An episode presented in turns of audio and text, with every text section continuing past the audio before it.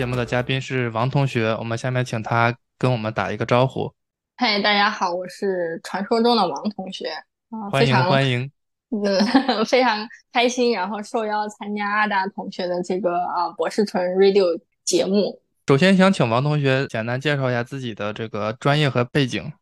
我之前在国内就是念本科的时候学的是这个制药专业。是在国内一所就是众所周知的 药学方向的一个学校。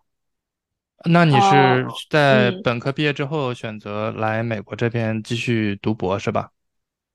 对我当时就是本科应该是大学二年级的时候，其实就是有了想要出国的这个啊想法，但是因为当时没有一个非常明确的方向说。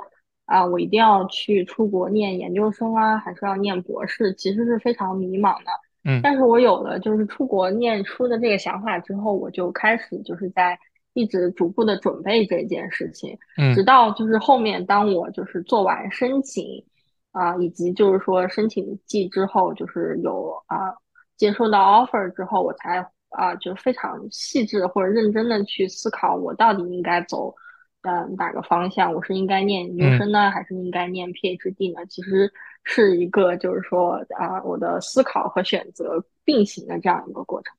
那你当时在本科的时候是为什么？就是说想继续，就是说不论说你是去继续读研究生，或者说对去读博士，你就是你有受哪些人的影响，或者说比如说老师啊、同学，或者是就是其他的家庭的影响？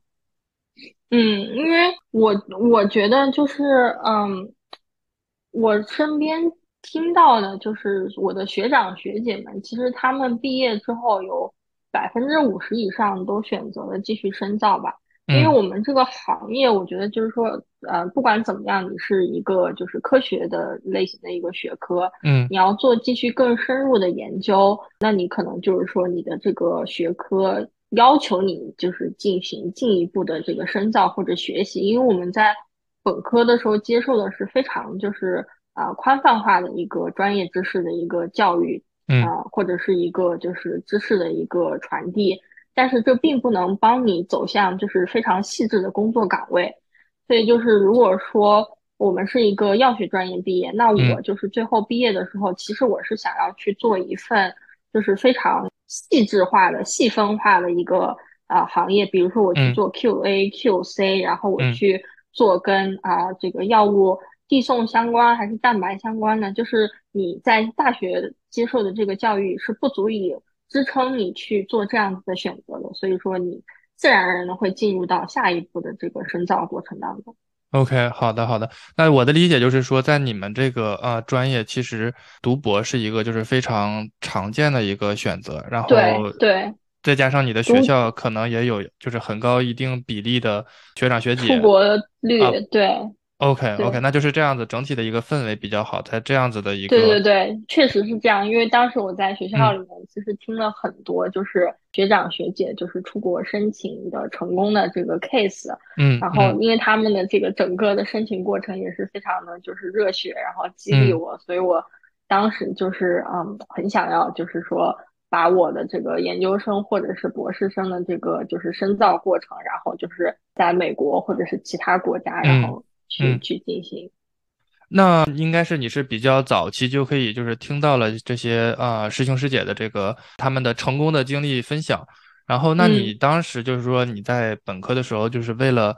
读博又做了哪些准备？比如说像我的话，我就从大二就开始做进实验室，跟师兄师姐做一些实验，然后参参加一些课题。我想问一下你当时呢又做了哪些就是类似于的这种为读博做了哪些准备，或者？读研究生做了哪些准备呢？有，就是因为就是说到底，我们还是实验类学科嘛。因为当时在学校的时候，就是本科的时候，每一门专业课都啊开设了就是相对应的这个实验课程。嗯，所以其实我们在很早的时候就是有了一种就是说啊，如果继续深造下去的话，那我这个领域可能是要做 bench work 的这种就是啊就是先入性的这种想法。那我就是看到之前的就是申请的成功的案例，也确实是因为他们有了啊，比如说一些好的科研成果啊，然后他们发表了一些相应的学术论文啊，嗯，以至于就是他们在申请的过程当中，就是啊 stand out 了，可能有学校会看到说啊，在本科时期已经具备了这样某种程度的科学素养，或者是就是实验的一种能力，嗯，所以就是你才有了就是啊被这个接收的这个可能性，以及一定程度的就是说概率性。所以我就啊，确实是在很相对早的时候，可能是大二还是大三开始，就积极的在学校里面内部去找这种啊，类似于大学生创新创业项目啊，嗯，然后和和同学组队申请去啊，就是去开一个课题，然后去就是想要取得一定程度的就是成果，哪怕它不是说是以论文形式发表，就是我在这个过过程当中也确实是在学习如何就是建立。啊，把自己就是啊规范化的一个这个实验习惯和一种这种啊做实验的一种思路，一种一种 mindset 这种对。然后除此之外呢，我也有就是很积极的在学校外部就是申请一些研究所的一些实习的经历。因为我觉得在学校里面做这种创新创业项目，其实是学校给大学学生的一种就是啊。自由发挥的一种机会吧，就是如果你有想法，你可以去提出来这个想法。但是呢，就是说这个想法不一定最后会落地，对不对？因为它确实存在一种想法和就是实际性的一种落差。对对，所以我当时也同时去就是研究所里面做的这种实习，因为他们做的课题是真正的就是说啊是有 grant 是有 funding 在支撑的一些课题。嗯，那这个课题很。可能就是说，最后它会就是落地到，比如说是一篇文章发表一个很新的研究成果，或者说对就是工业的，就是工业界或者是工艺生产工艺方面有一些改良改进的这种啊是可能性。那我接触到的可能是一些非常实际性的问题，以及在这个过程当中会有就是就是说我当时实习的时候有我的老师，然后有导师，他会去。给我一些指导啊，类似于这方面的准备。所以其实我这从我有了就是说出国去读这个研究生的项目的念头开始，我一直是在想办法去提升自己的科研背景，为这个事情一直在做准备。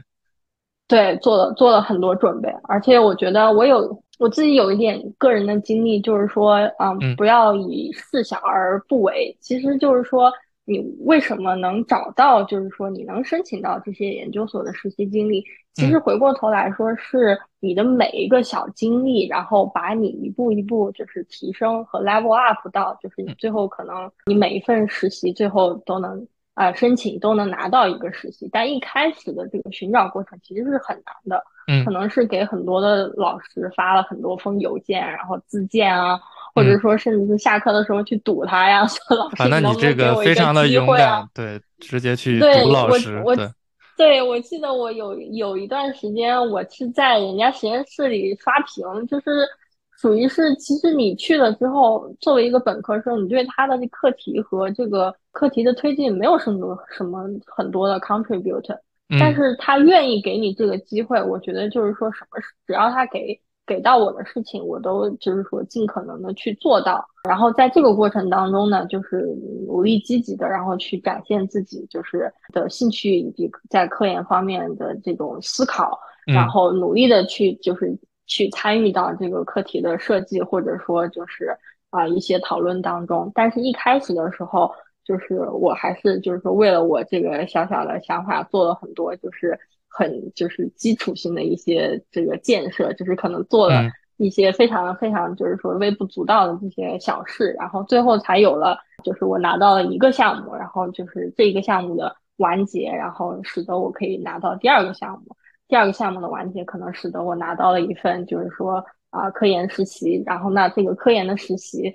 使得我啊可能就是有了一篇小文章或者是怎么样，最后这所有的东西综合在一起，那在我的。申请过程当中，其实是对我整个科研背景，就是设图我自己是有非常大的帮助的。我的听下来的感受就是，你就是很早做了准备，然后就做了很多一点一滴的这种呃日积月累的这样子的一个积累，然后最后逐渐从一个小的课题到一个大的课题，然后最后从这个量变到质变，就是到质变，对，你会，有这个 paper 发表。我对我觉得真的是这样子。我甚至我记得我当时就是啊拿到这个美国研究呃就是生 offer 的时候，我的本科同学其实他们都是非常嗯有就是有羡慕吧，然后就是说啊就是你曾经啊就是做了这么多事情，然后所以说最后就是拿到了取得了一个这种 accomplishment。但是我是其实想说这些东西都是在非常多的不起眼的事花了很情当中，然后多时间和呃对，逐渐对对对，然后逐渐就是呃进化到一个就是这样子的质变，嗯所以就是说一开始的时候，哪怕你自己在做的事情是啊、呃非常渺茫的，非常就是啊、呃一嗯。些琐碎的一些一些工作，但是你不要小瞧这些工作，因为每一份就是工作当中的积累，都是为你下一个就是不管是项目还是阶段性的成果在奠嗯。定基础。好的，非常棒的分享。然后，因为你刚才提到了，就是说啊，你最后选择来美国读这个 PhD。然后，我想问一下，你当时就是在选择啊这所学校，或者说选择这个嗯 offer 的时候，又做了啊哪些考量？比如说啊，你更看重这个 program 的啊他的哪个方面啊，或者说你有更比较嗯喜欢的导师，就是你可以简单讲一讲当嗯时你的嗯。想法吗？其实，啊，我当时在申请这个研究生项目的时候，我是啊、大部分偏向于在申请 master 的项目。嗯我的就是啊、就是博士生的这个 program，我只申请了一个学校的一个项目，也就是一个导师的实验室。当时为什么知道了这个老师呢？也是一个非常机缘巧合的事情，嗯因为我有一个师姐，然后她当时是啊、出国的古时候申请了很多就是这个美国博士生的这个 program，同时她也申请了学校的这个 Farmer D 的合作项目。嗯然后因为她最后选择了就是说去 Farmer D 的项目，所以他啊、拿到了这些 PhD 博士生的这个项目的 program，嗯，他就啊、把他们就是啊、给那个拒绝掉，拒掉了。拒绝嗯对拒掉了。但是因为他之前有这个 connection，所以说他跟就是对方的这个学校的啊、导师其实是保持了一个就是 connection 的。嗯对，有一个联系，所以我当时也是因为一个机缘巧合的事情就知道了啊，有这样一个学校的一个实验室的导师，然后他在招学生，然后他做的方向呢，就是可能也是啊、呃当时跟我就是说啊的这嗯个在实习，不管是在做在大学生创业项目呀，呃哪哪儿创业项目、创新项目啊，还是这个。啊、这个这个在实验室的这些实习经历项目里面有这个重合度的，所以我当时就觉得，哎，why not？就是那我去试一试好了。嗯嗯所以我就从啊、应该是在我申请季往前到一年，在我大三的时候，我就跟这个导师进行了就是一定频率的套词。嗯，就是套词，嗯。这就是说你跟他就是发邮件进行联系，然后对对嗯。对对，嗯，但是我在套词的时候是就是有做一些功课的，我就有去上网搜索一些他的啊，浏览他的主页，大概嗯。知道就是说，哎，这个老师他自己是什么样的一个教育背景，然后嗯。他目前的实验室在做一些什么样的项目，然后他发表的文章大概是啊一个什么水平的文章，嗯然后他发表文章的频率大概是一个什么样子。那他有没有就是相应的这个基金啊，然后能支撑他的研究生，就是说完成学业，并且就是可以支持他的研究生就是嗯，做到就是一定程度的课题或者什么，就是这些综合性的因素，我都有做一些这个背景调研那我的啊，理解其实就是。你在就是说申请之前，或者说你准备申请之前，你就对它进行了一个非常可以说非常全面的了解，因为你又看它的这个科研方向，然后你又去啊、看它的这个经费是否充足，因为经费是否充足，其实啊、对是很影响你的就是一个一个科研项目能否继续推进下去。那其实就是对那你就是。呃做了非常充分的准备，最后选择了这个导师。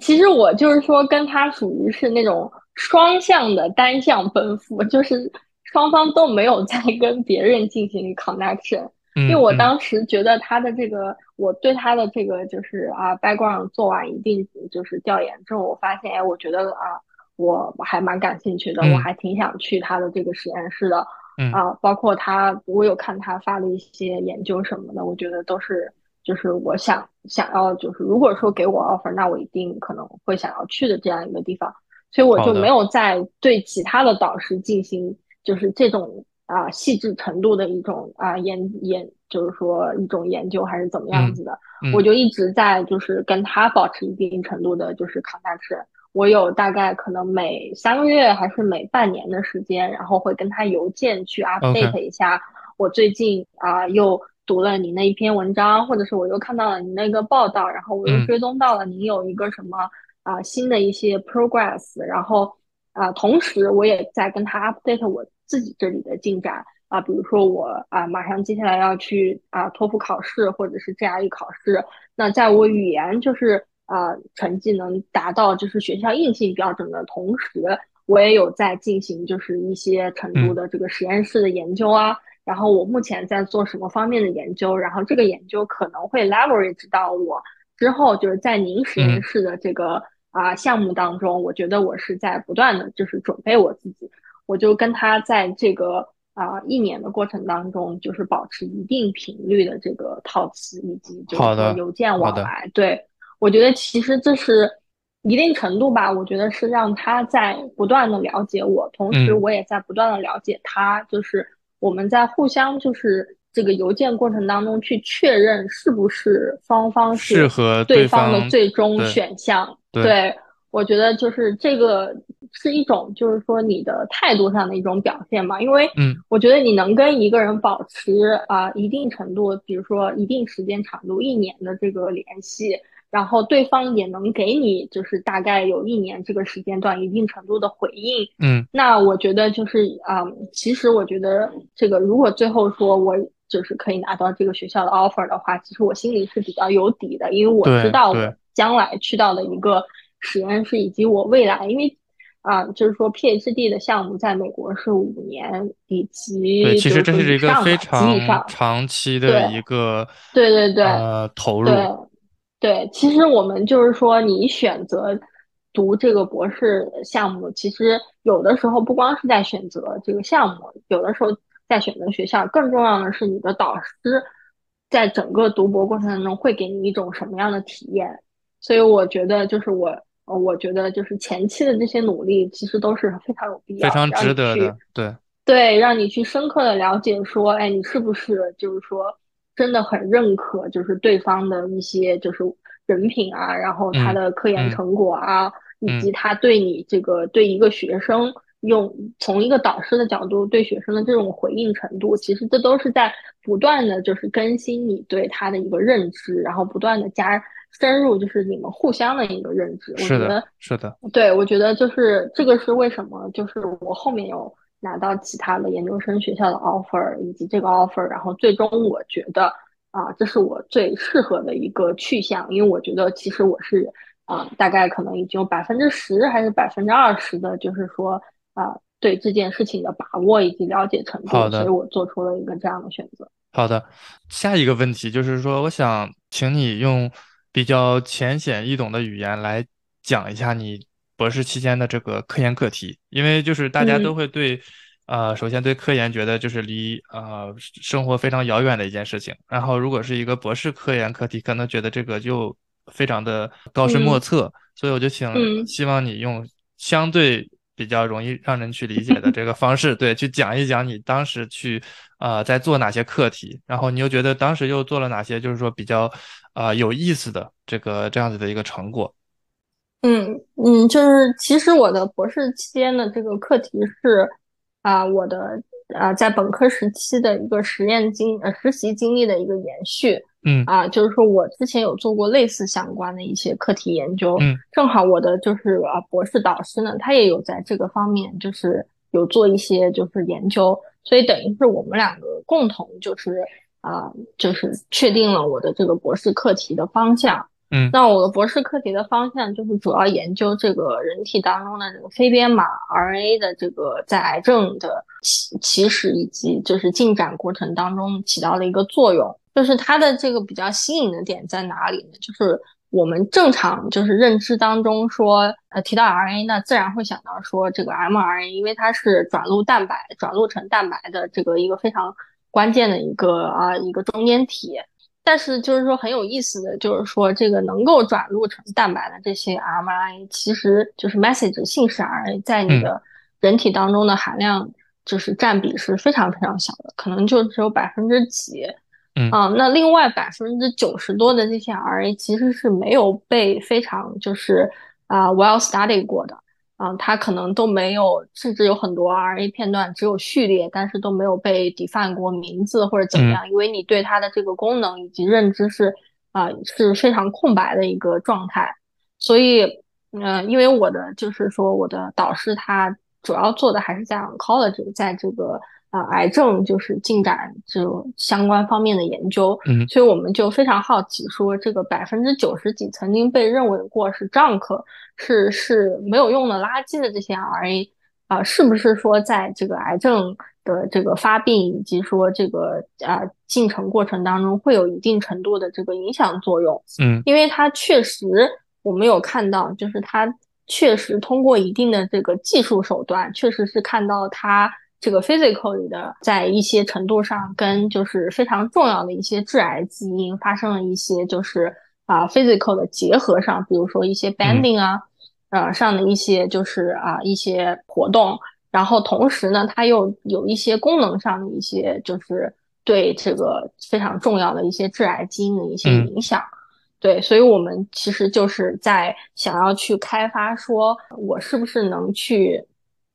去尽可能的去完善未知的这些非编码 RNA 的一些在癌症就是说发病当中的一些就是机制上面的作用，然后通过我们对这个机制上面的作用的理解呢，那我是不是可以找到一个药物，就是可以把它当做一个靶点或者一个 biomarker，就是在早期检测过程当中，比如说你去抽了这个病人的血样之后，嗯，然后你去做了检测，你已知有一种就是非编码 RNA。它会指示性的去预验，指示性的去啊，就是说去指示某一种癌症的这个发病的几率。嗯，那如果说你在这个病人的血液当中去检测到这种 RNA 的啊这个含量过高，那你是不是说其实是给了医生一种信号，说这个病人需要进行下一步的就是啊检体检，比如说去做 CT 啊，去做成像啊，那就是说在一定程度上可能会。就是啊，在早期预防、早期诊断方面起到一定程度的这个辅助作用，甚至可能说是非常重要的辅助作用。因为我们知道，就是大部分情况下，癌症被病人被诊断的时候，都已经是非常就是后期了，那他可能就是这个治疗的这个这个空间是非常小的，可治疗空间是非常小的。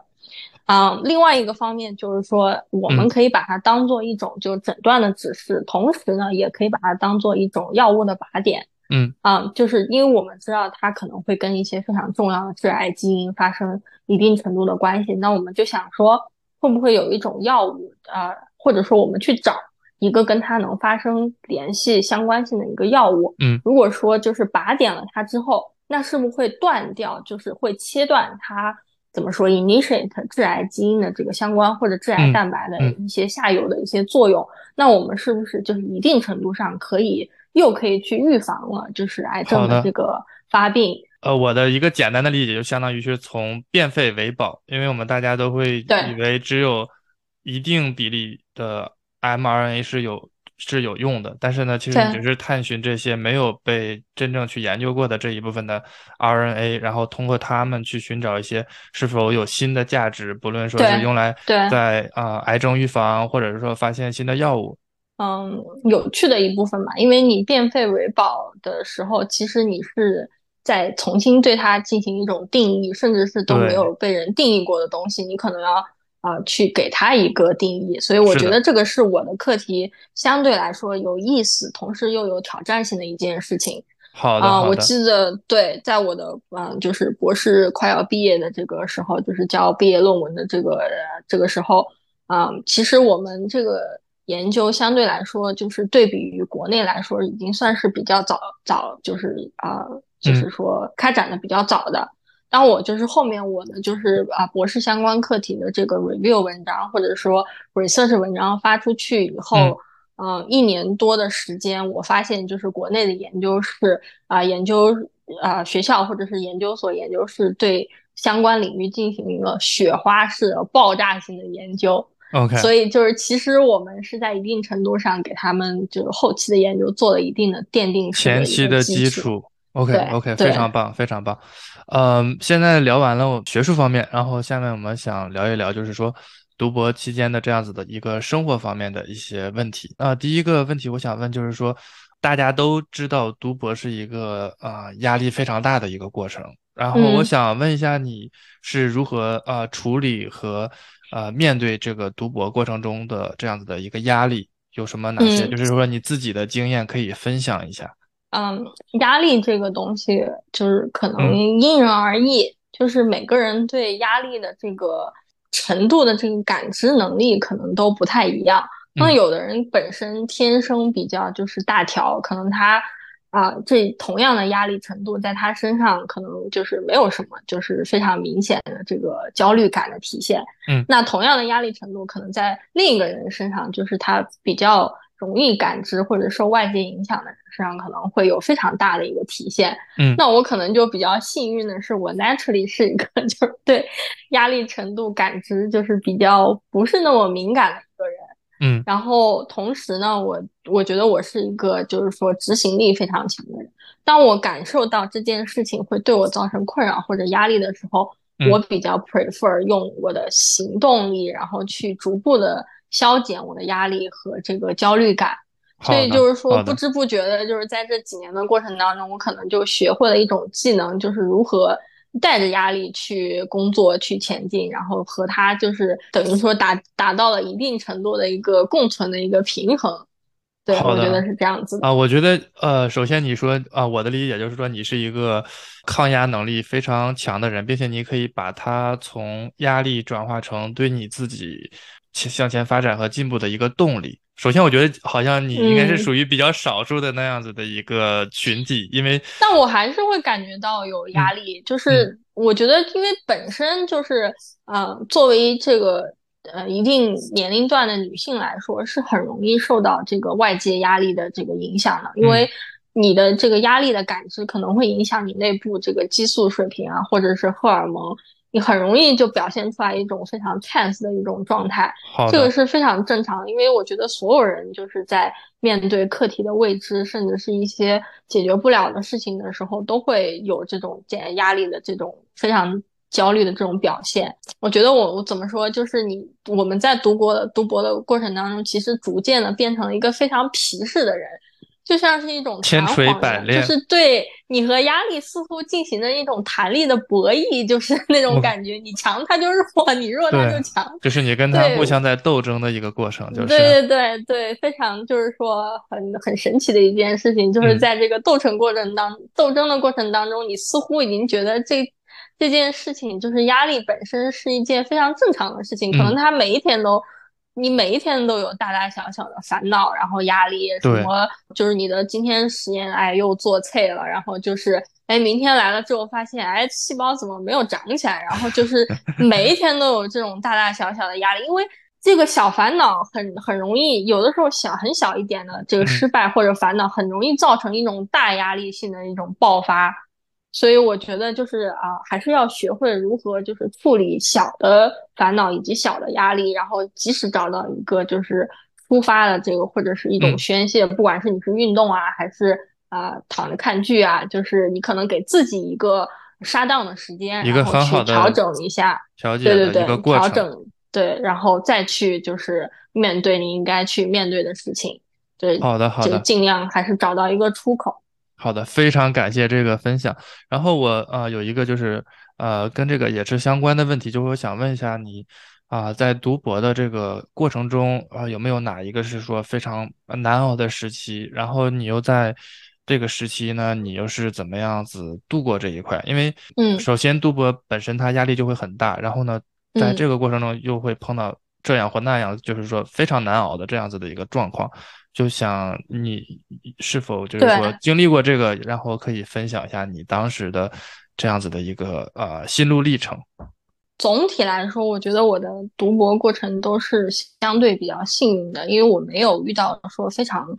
啊不正常的导师，或者说是非常就是让我啊就是一年换一个课题啊，类似于是这种情况。但是同时呢，我又是芸芸众生普通人中的一个，我还是会就是经历所有就是普通人都会经历的一些就是烦恼或者说不幸的事情发生在我身上。所以啊，我就是在应该是我博士的第三年，应该是 qualify 之后的，就是还是应该就是说步入你正式研究的那段时间吧。就是我很不幸的，就是知道就是说家里有一个亲人他生了很重的病，嗯，然后啊，我就是说又没有办法就是亲自陪在就是他的身边，嗯，但是我又同时呢，就是还是要想办法，就是说。啊，抽出时间来就是去回国，大概可能就是一年回国，就是很短的时间。但是我还是就是尽量的要去平衡我的学业，嗯，和就是说，嗯，就是照顾我的家人这个，嗯嗯。我当时就是说非也有非常崩溃的时刻，我甚至就是说跟我的导师提出来说，那我要不要 quit 了，或者说我休学一年吧？就是我看，我觉得就是。这个事情我真的没有办法，就是说有的时候没有办法把自己的注意力集中在我的研究方面，或者集集中在我的学习方面。对，但是我老我的导师当时给我的建议就是说，还是希望我能继续这个学业下去，因为，嗯，因为就是有一些事情就是发生了，那就发生了，可能他没有办法改变，哪怕你停止了现在正在做的事情，他可能也不会对他。就是被对，就是正在发生的事情有有多么大的就是改变，但是就是说，因为嗯，对，因为你的啊亲人的希望可能都在你的身上。如果你为了就是说，当然我觉得这个话说出来是其实是非常反面教材的，就是说，嗯嗯，但是我其实当时能感受到，就是说他们是多么希望我能继续这个啊这个学业。如果说我为了啊，就是放我放弃了这个学业，可能对他们来说又是另外一种负担，压力他们对我多了一种担忧，对，可能更会恶化当时的那个情况，所以我就我我觉得就是在这样一种情况之下吧，所以我觉得还是就是还是坚持了下去，但是我觉得就是在这当中肯定是有非常就是崩溃的时候，就是不管是。学业还是课题上，就是会有一个神经，就像一个开关一样，就突然某一刻可能就失灵了那种。但是我还是要不停的就是告诉自己，OK，就是你可以去克服，然后你可以去 manage，你可以去就是啊，只要是每一天醒来都是还是一天，那你都可以去就是嗯度过。好的，这个真的是一个就是非常。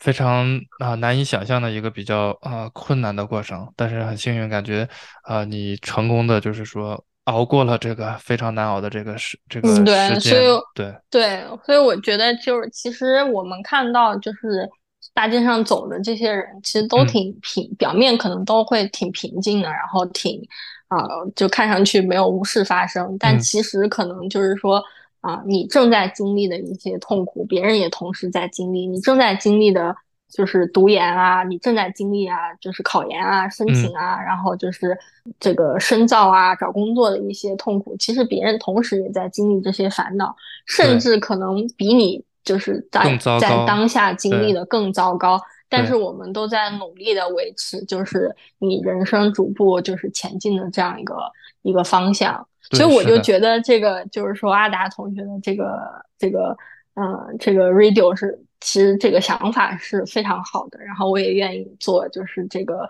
受访嘉宾之一，因为我觉得对对，因为我觉得其实就是大家把故事分享出来，把经历分享出来，其实是。对自己的一种啊，怎么说一种和解吧，同时也是对别人的一种就是启发和帮助。那如果能做到这两点的话，我觉得就是我这段谈话是非常有意义的。对，非非常非常非常好，因为我呃个人觉得就是呃我们很难做到就是完全跟另一个人去感同身受，但是就是说，身为啊也读过 PhD 这个经经历过这个 PhD 的这个压力嘛，我就希望。无论你是在读啊研究生还是读 PhD，然后就是希望啊我的听众同学他能当他觉得自己很苦逼的时候，也能感觉到哦，原来啊，不是我一个人这么苦逼，其实会有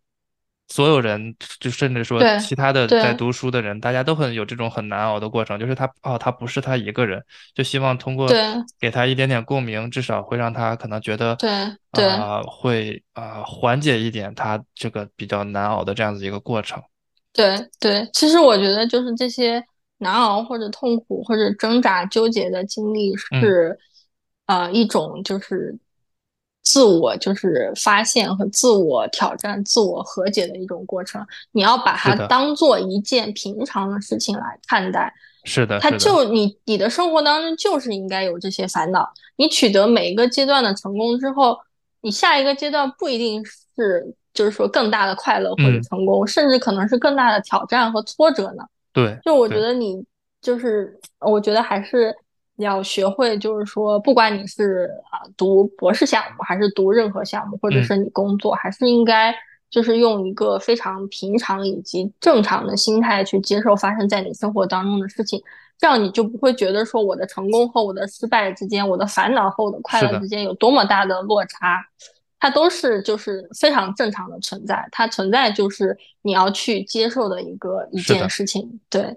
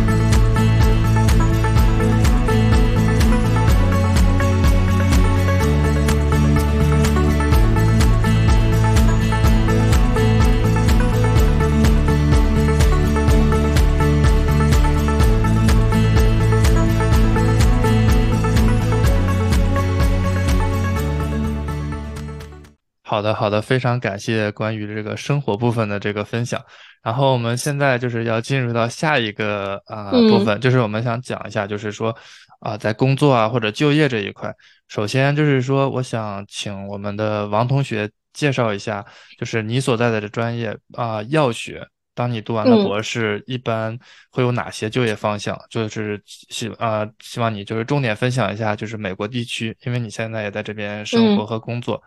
对，我觉得就是嗯，以我看到的，就是嗯。我的这个啊、同专业的这个前辈们的这嗯。个就业状况，包括我自己当时就是找工作的时候，有这个 hunting down 的一些就是范围的这个岗位来看的话，我觉得美在美国就是药学背景的学生就业状况大致就是啊、分成嗯。了三个方向，就是可能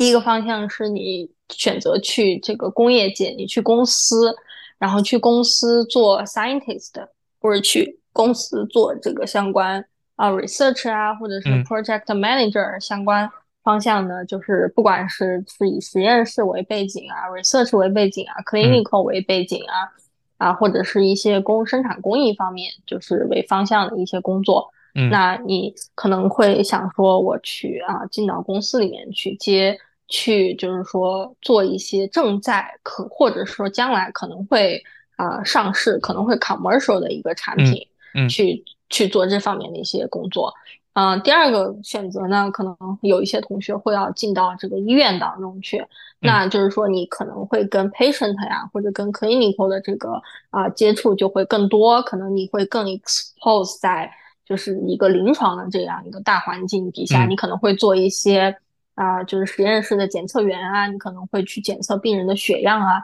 你可能会做一些初期的这个啊。就是 early screening 的这种嗯啊，或者是说比较早期的诊断的这种一种工作岗位。那其实我觉得在医院当中工作，可能更多以以就是实验室内部的这个检测啊的这种岗位为多啊，嗯甚至有的同学可能会就是有呃更高的追求，那他可能会考一些就是医学方向的一些 board 呀，一些就是学业学啊一些证书什么一些资格证书，那他可能会就是想要去啊 level up 到一个就是说 clinical development，或者说参与到一些就是说在检测病人的这个方法的 develop 的过程当中去。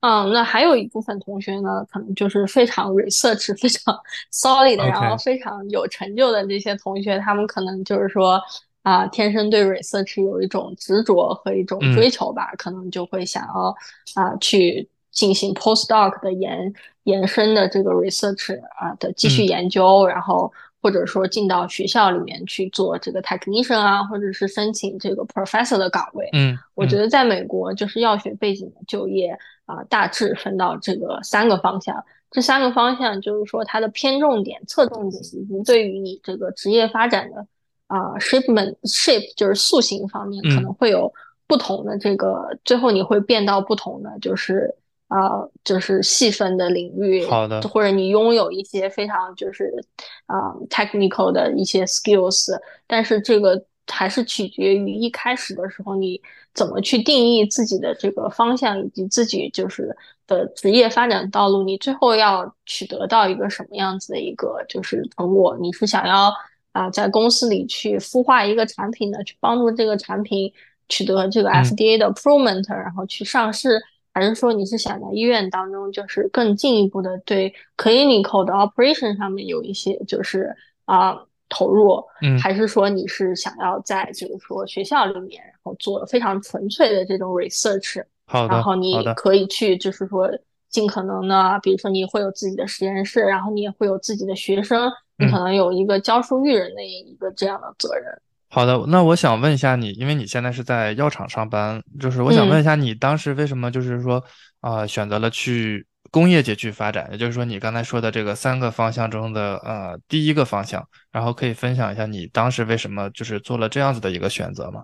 我觉得就是我我 其实我是被动被选择的这样一个过程，因为我刚才说就是在美国，就是我们这个啊。教学背景方向的学生就业有三个方向，嗯，那我可能对我自己做了一定程度的这个扫描之后，我发现我并不太适合，就是去医院和去学校这两个方向。好的，所以我把他们 pass 之后，那我可能就是说工业界是我啊比较 prefer 的一个就是职业发展的一个道路。好的，就是我我我觉得我自身就是可能并不是一个对科研有非常。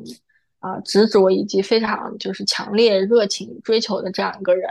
那我很有可能就是说我以后进入学业界之后，我不会有就是说啊很大的内动力去支撑我自己会进进行进一步的这个学术方面的研究，所以我觉得嗯还是。放弃了这条道路，可能另一方面也是因为他并没有来选择我吧，就是 talent，我不是一个这样子的一个非常就是嗯被这个 bless 的一个 科研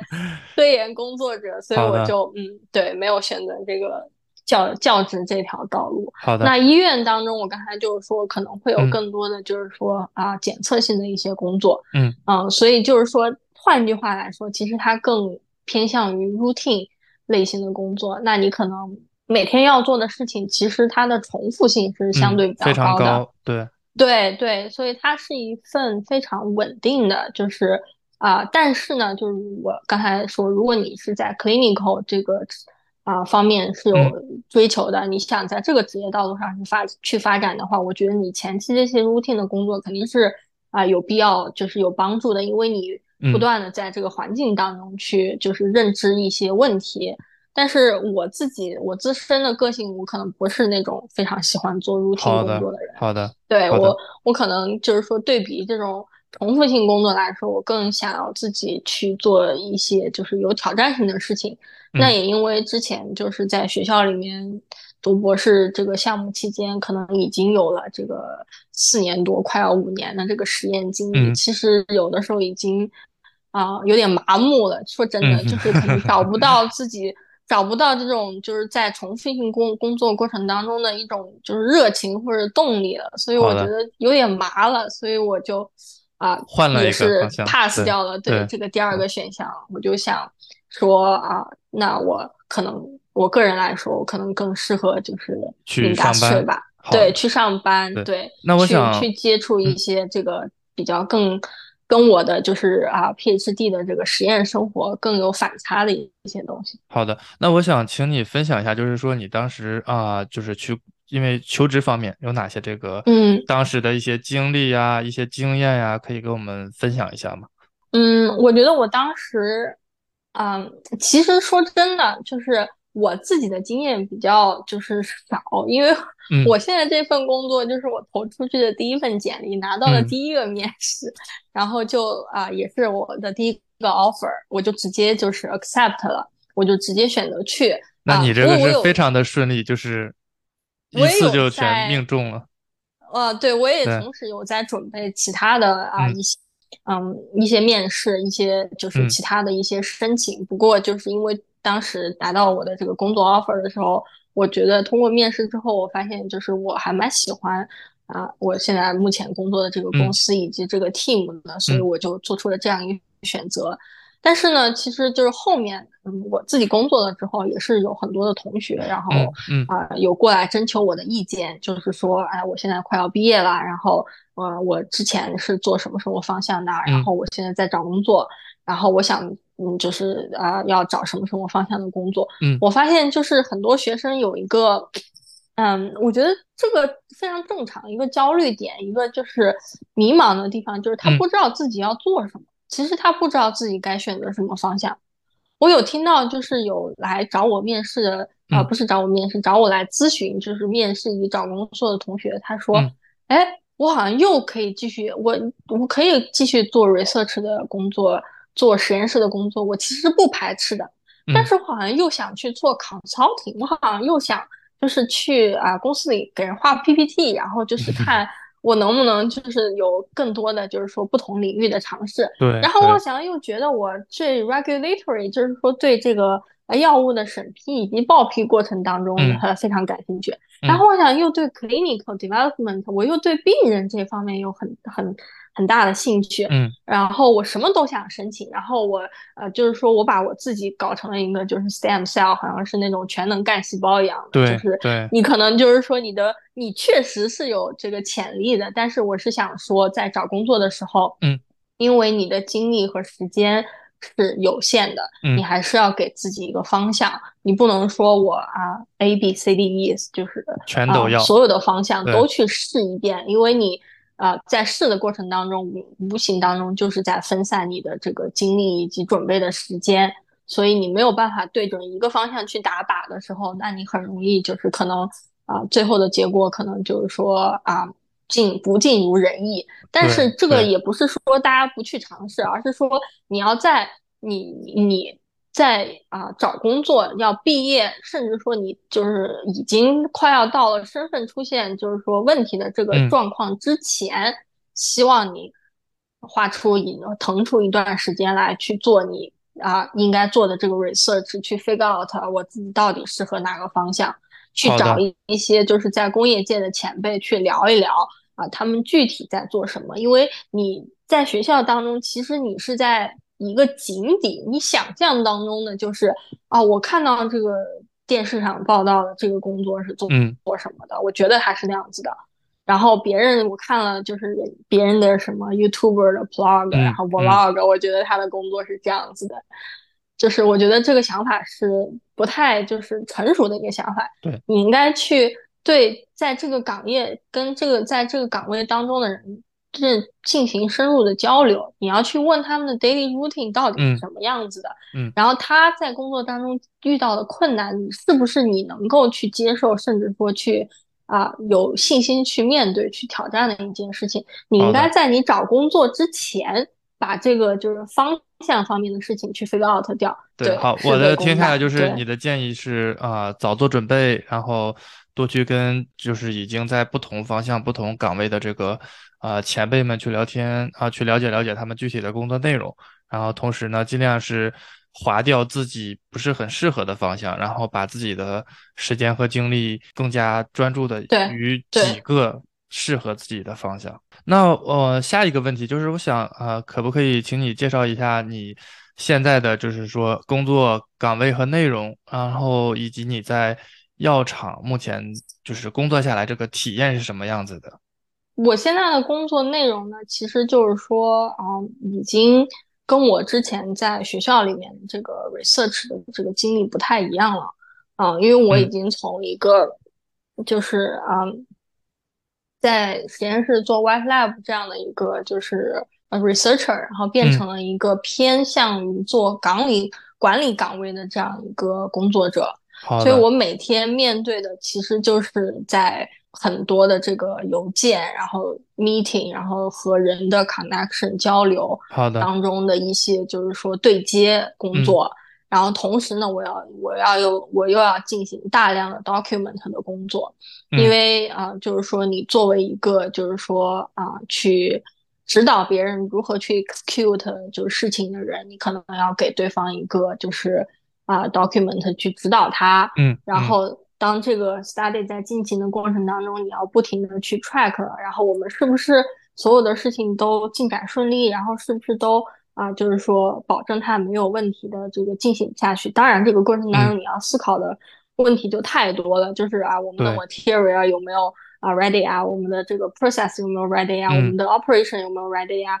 我们的这个就是后期的这个这个样品这个部门有没有 ready 啊，我们中期的这个 supply chain 就是。啊，这个样品的这个呃 transport 的部门有没有 ready 啊？就是从头到尾，你这些事情可能你都要就是说这个跟下来，所以其实是一件非常费心的事情。然后最后呢，你可能要把这些成果全部收集起来，然后把它 document 到一个类似于像 report 这样子的一个啊一个东西里面去。所以我觉得其实这个过程跟我之前在学校里学习的这个东西的差别是非常大的，甚至是。一些曾经都没有被训练过或者没有被开化过的一些 skills，然后但是把你这个一脚踹到这个工作的环境当中去，好的，你真的是就是说在每一天的工作当中不停的去学习，然后不停的去成长，去去成长，去 stretch 你自己，甚至说在一些你啊根本就没有想过或者没有见过的过程当中去积累经验，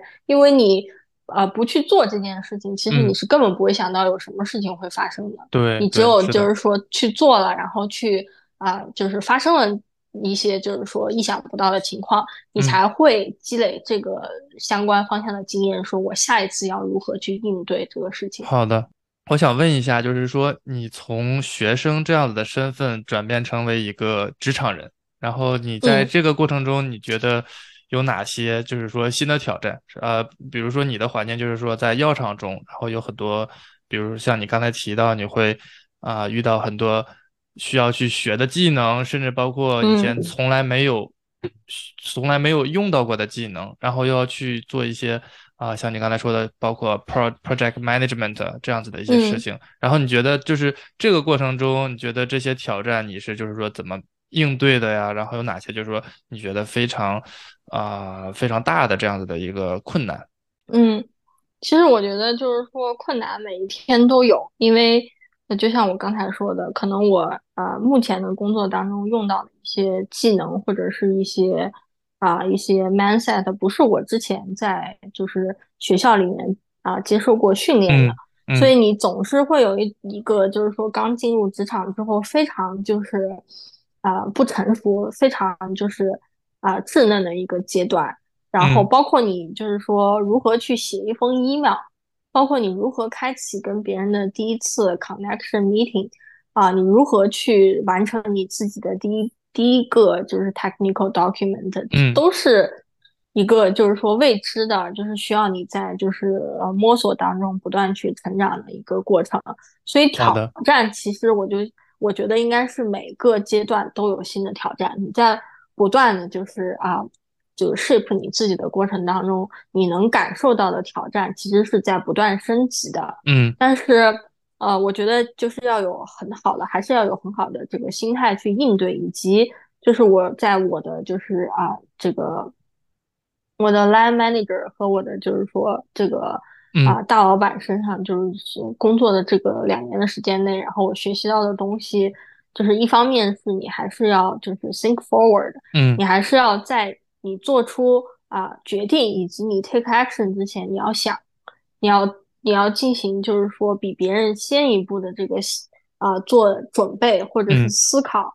那我我就是假设，如果我在这个一个情境当中，我应该去如何一二三四五的解决这个问题？好的，好的。然后，当你就是说啊，这是我觉得就是说，在学期学生时期，其实你受训练比较少的一部分，因为大部分情况下就是说你的导师或者是你的这个啊呃实验室的这个 lab mate 会和你同时。去完成，等于说他是在 babysitting 你，然后去做一件事情。对，你可能会思考，但大部分情况的思考是在出现问题之后，你开始啊找问题，你开始 problem solving，你开始 troubleshooting，然后你开始想，哎，我我今天这个实验失败了，到底是为什么？我觉得其实比较少的人是啊 think forward，说我如果今天啊做这件事情，做这个实验，然后会出现一二三四五的状况。那我如何在就是一开始的时候就避免掉这个问题？因为呃，你实验做坏了，其实可以再重复一次的，对吧？但是因为就是说你在公司当中，就是真正给你演练的这个资源和机会其实是呃比较少的。你话说错了，可能就说错了，或者你事情没有做到位，那就是做到位了，甚至是没有做到位，甚至说就是你可能会对项目的这个进展造成一定程度的这个影响。所以我觉得就是。呃，还是要呃 prepare 自己，就是呃一方面的，一方面挑战，然后另一方面也是就是我学到的东西，很好的学习的机会。嗯，对。然后呃，另外一个挑战呢，我觉得就是说，这个又回到了之前，就是说你是不是啊可以和就是啊压力共存的这样一个状况？其实我觉得在工作当中，不管不光有压力啊，甚至可能会有。有一些比较复杂的这个同事之间的这个人际关系，OK，对对，嗯，你每一天呃的过程当中，尤其是像我现在的工作，其实是和人的这个呃打交道是比较多的，嗯，就是你每一天的工作当中都会出现就是一些啊啊或多或少的一些摩擦，我们把这种东西不叫 conflict，叫 task conflict，就是说你对事物的双方对事物的认知以及工作的。啊，理解与节奏上出现了这个差别的时候呢？对偏差，对会偏差的时候，可能你会把它带入到一种就是 personal 的，就是个人的这个情境当中，你会觉得这个人是不是对我有意见啊？然后或者说，呃，这件事情我推行不下去了，跟这个人好难合作呀。对，我觉得在这种情况下，一般就是说啊，比较新的职场人都会遇到的这个挑战，就是你要如何去推进这件事情。嗯，然后嗯，我觉得我能给到的建议就是你要啊，你当你遇到这种情况的时候，你永远都要 step back，就是你退一步，然后去先去冷静下来，告诉自己这件事情不是 personal 的，我们要用就是说啊，就是说工作在工作当中的这个方式去解决对事不对人，对我觉得这是一个非常重要的一个职场。怎么说？职场法则就是说，千万不要把这个事情 take it personal，个人化。对，不要把对你在工作当中的情绪带回家，也不要把你的情绪就是啊传递给就是你的合作的同事。哪怕就是说对方做出了这样子的事情，但是不代表你要用同样的方式去，同样不 professional 的方式去，就是说啊做你的事情或者是回应。甚至如果说你觉得长期你长期存处在这样一种挑战的情况下的时候，那其实我觉得你可以跟他有一个就是 small talk，那你就是可能要把这个事情摆在明面上，就是说我们都应该用 pro professional 对事不对人的方式去去工作，而不是说就是啊过度的解读，或者说是啊就是当然有的时候我们真的是会过度的解读，是的，甚至我我是。听到我有的同事说，他看到呃同事发了一个 message 过来，然后就是说语气方面不太好，他就会觉得，哎，这个人今天怎么啊这么跟我说话？就是说有一点针对我。对对，其实就是说你不要去 overthink，就是啊过就是别人在就是啊跟你交流过程当中的一些就是呃不要把它过度去解读，也不要把它附上。你自己认为的太多的含义，对对对对，我觉得就是如果呃我们能修炼到就是对事不对人，然后用一个呃 professional 的方式去解决问题的话，你会在职场当中能做到一啊，相对来说一身轻松吧，因为真的就是很难做到说不把跟同事之间的摩擦，或者说跟啊，就是自己工作当中的这个烦恼，就是带回家，肯定会要想，大家都会想，就是你睡觉前可能都会哎翻来覆去的想一想，对，今天到底怎么回事儿？对，但是嗯，随着就是说你不断的就是说啊，工作经验这个积累的过程当中，你可能也。不断的就是说给自己啊穿了一身这个保护层，你知道什么事情是呃可以用这个对事不对人的方式是解决的，什么事情是啊不用带回家的，什么样的情绪是它只存在在工作的这个八小时当中。是的，非常宝贵的分享。然后我们现在要进入到我们这个节目的就是保留问题的环节。首先啊，第一个问题就是说，呃，你对未来想要在药学方向读博的同学有哪些建议？我觉得就是，嗯，尽早趁趁早认清自己，如果不适合就别念。真的，我觉得这条路就是真的挺辛苦的。说真的，就是啊，其实我觉得现在大部分的这个呃同学也逐渐 figure out 这一点。我们这个领域其实是一个投投入产出比相对比较低的一个。一个行业，就是它要求你前期要受到啊很多年的这个教育以及深造，然后才能把你塑造成一个，就是说啊，你可以去啊在工业界，你可以去参与到药物的这个研发过程当中，然后你可以去推进这个药物的上市，然后你可以在药物上市之后，然后做到一些。啊，比如说这个开拓市场啊，或者去调研，就是说病人信息呀，然后反馈资料这样一个过程，其实它是都是 call for 你前期要有很多的这个背景知识的积累。嗯，所以我觉得，如果就是说不是说对科研，或者是说对这个自身的这个啊学习力或者是自律能力，然后有一定就是说啊对自己有一定信心的这个同学，我觉得就是说。啊，真的不要这这个 读博要慎重，盲选对这个这个行业确实挺苦的。说说说真的，嗯，对，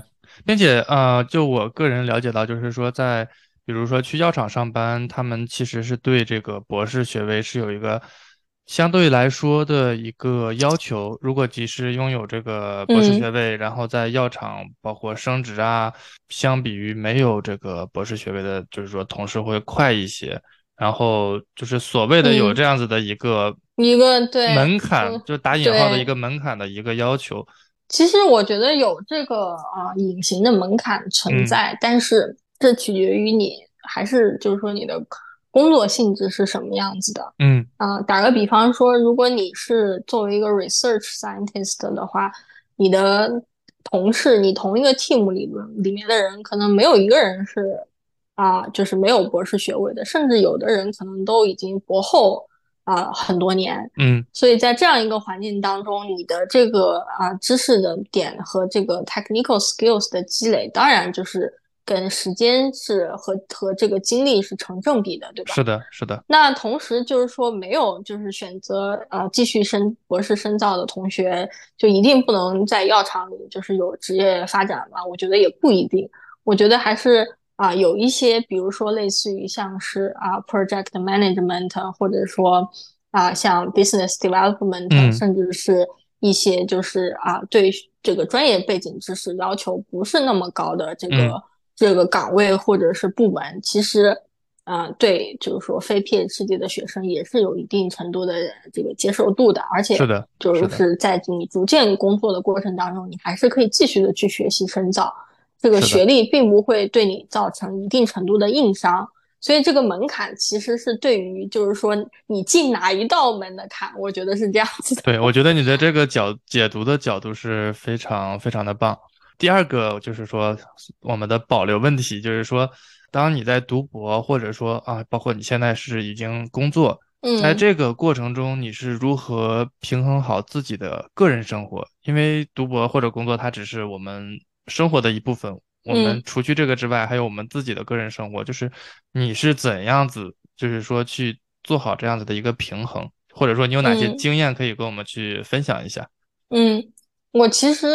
就是说这个问题其实挺好，因为我觉得就是我每遇到一个我很仰慕的前辈，然后我觉得他在职场当中就是有啊很很就是说很好的规划自己，然后能立的很多的这个工作的时候，我会我遇到他们的时候，我都会问他们一个问题，就是你是怎么